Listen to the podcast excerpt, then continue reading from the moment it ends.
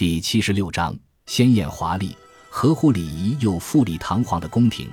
伊丽莎白女王在温莎古堡的房间极其奢华，睡在一张装饰的十分华美的大床上，上面还垂着各种奇妙的绣围。而她枕在头下的垫子，则是由女王陛下亲手缝制的珍贵软垫。这里有流动水源的厕所，四面墙与天花板都是镜子。大厅则是戏剧、宴会与皇室礼拜堂儿童合唱团举办音乐会时最佳的布景。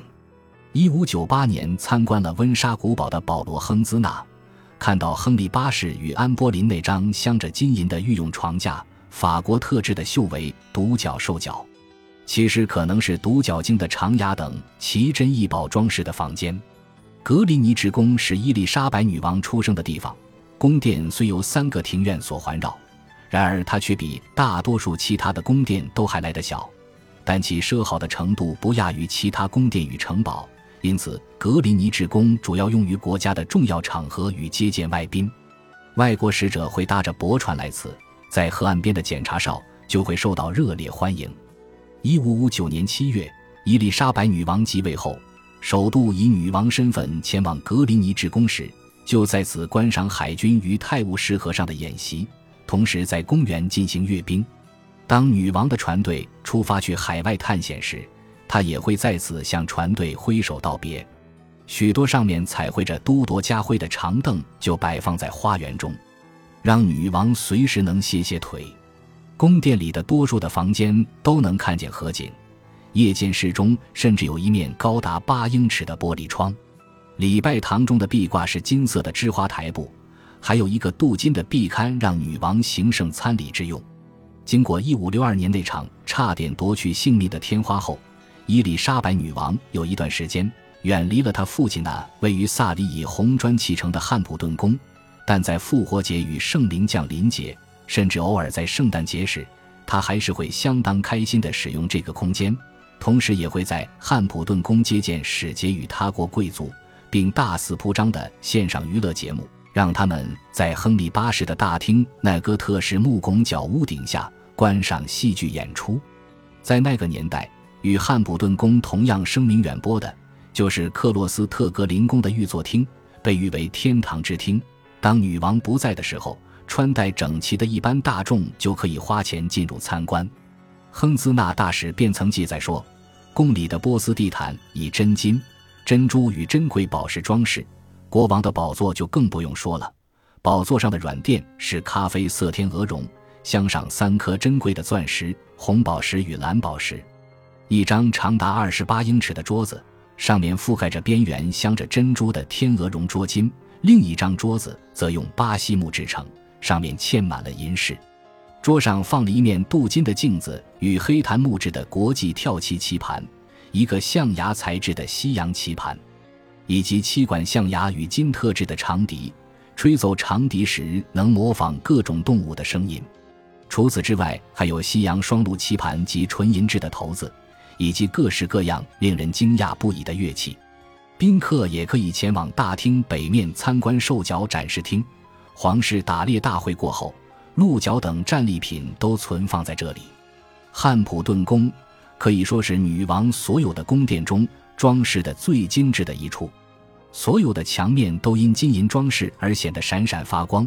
亨兹纳大使曾在报告中这么写道：“许多大型的房间都因为有完美的壁画、珍珠被写字台与各种乐器而显得光彩夺目，而女王陛下显然也十分欣赏这些装饰。天花板有浮凸雕工、交错的横梁与金质垂饰，这些宫殿的木梁多被镶嵌或上漆变成红色。”黄色、蓝色与绿色，甚至还有立体化壁饰。尽管宫中的装饰如此华丽，伊丽莎白女王仍认为汉普顿宫是个令人不安、不健康的地方，因此汉普顿宫主要作为展示厅。伊丽莎白女王最喜欢的是汉普顿宫的花园，并下令将由新大陆带来的烟草与马铃薯种植在园里。一五七零年，他又扩建了亨利八世的马厩。多了两个谷仓与一座马车房。从汉普顿宫往河的上游前进，在维布里奇附近有座小而精美的欧特兰宫，是个令人精神一振的打猎场。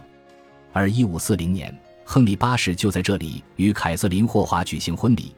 伊丽莎白女王一生至少有二十次因优良的打猎环境而走访欧特兰宫，而园中的大批乌鸦则让女王大感兴奋。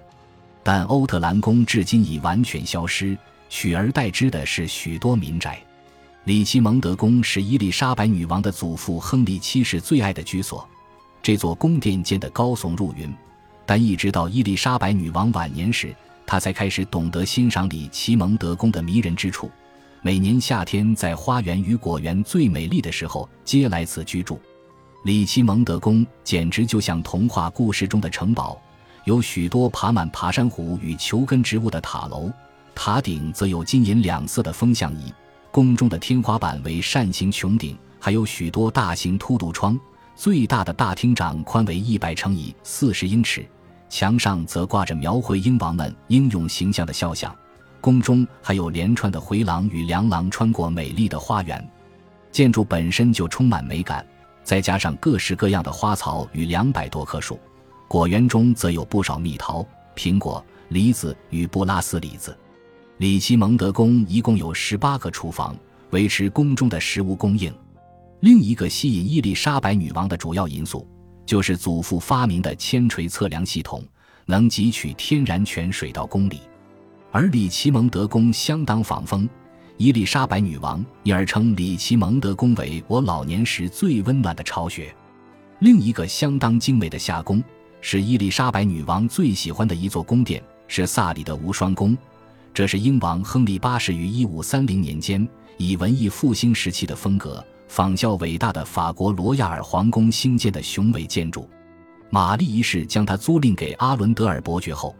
尽管伊丽莎白女王是无双宫的常客，但直到1592年阿伦德尔伯爵逝世为止，仍一直无法如愿取回他的使用权。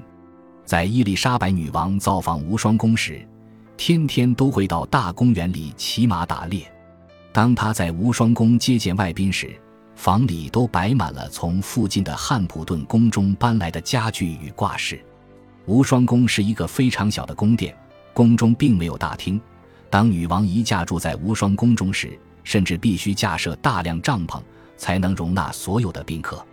尽管如此，皇室御用的房间依然十分华丽。宫中有一个很棒的图书馆，在宫内的天井中有一个气势恢宏的白色大理石喷泉与一座钟塔。无双宫最著名的就是它那新奇的八角形高塔，墙面刷的粉白，与金色石膏的浮雕图案交错，在这如诗如画的地方。有许多经典的雕像，还可以发现最著名的一座塑像——树林里的月之女神。伦敦的圣詹姆士宫则一度是玛丽女王的最爱，她甚至选在圣詹姆士宫中咽下最后一口气。但这里却不太受伊丽莎白女王欢迎。但每当怀特霍尔宫在进行清扫时，她就会把这里当作伦敦的政府总部。除了大门上还有伊丽莎白女王的盾形纹章外，这里的都铎王室礼拜堂仅留下些许痕迹，此外还有代表威尔士王子凯威莱德的狮子雕像与红龙。都铎王朝采纳了这个标志。圣詹姆士宫有专属的公园与人工池塘罗萨蒙湖。伊丽莎白女王非常厌恶伦敦塔，因为她的母亲和许多与她亲近的人都在伦敦塔中悲惨的死去。而她本身也有来自1554年被囚禁其中的恐怖记忆，他也十分憎恶伦敦塔动物园中的噪声与臭味，因此除了加冕典礼前不得不前往伦敦塔之外，他再也没有去过伦敦塔中属于他的房间，也就没什么稀奇的了。无论如何，在各宫殿中，属于女王的房间永远都是完美的状态。1598年。亨兹纳大使与另一位访客汤马士·皮列特透露，御用寝室都挂满以银饰与金银线缝制而成的绣帷，房中还有一张顶棚上以珍珠精致装饰的大床，同时房中还展示了一张椅子，这是为了年老垂椅的亨利八世特制的椅子，上面附有脚凳，还有伊丽莎白女王的不少华服及许多珍贵物品都依然放置在这里。女王召开国会时所穿的袍子也放在伦敦塔中，每个月都要定时晾一下。她的服装都会定期撒上香粉，去除霉味。光是一五八四年一整年内，女王的衣服就用了二十四磅重的香粉。当王室移居怀特霍尔宫时，皇家珠宝就放置在伦敦塔中展示。但伊丽莎白年代的珠宝不是被重新溶解，就是在奥利弗·克伦威尔手下遗失，多数都未能留存至今。充满古典中世纪风味的伍德斯托克宫，则是另一个伊丽莎白女王极力避免前往的宅邸，因为在玛丽女王执政的年代，他曾在此遭到软禁一年。只有偶尔在非常罕见的情况下，他才会在出巡时来到伍德斯托克宫过夜。感谢您的收听，喜欢别忘了订阅加关注，主页有更多精彩内容。